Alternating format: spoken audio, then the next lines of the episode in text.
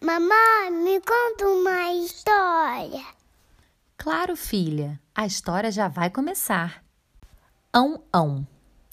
Era uma vez um menino chamado João. Ele morava em um prédio bem grandão, junto com sua mãe, seu pai e seu irmão.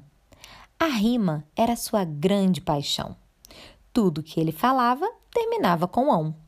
De manhã comia mamão, no almoço macarrão e à noite não podia faltar feijão. Brincava de peão, sentado no chão e aprendeu até a jogar gamão. Adorava viajar de avião.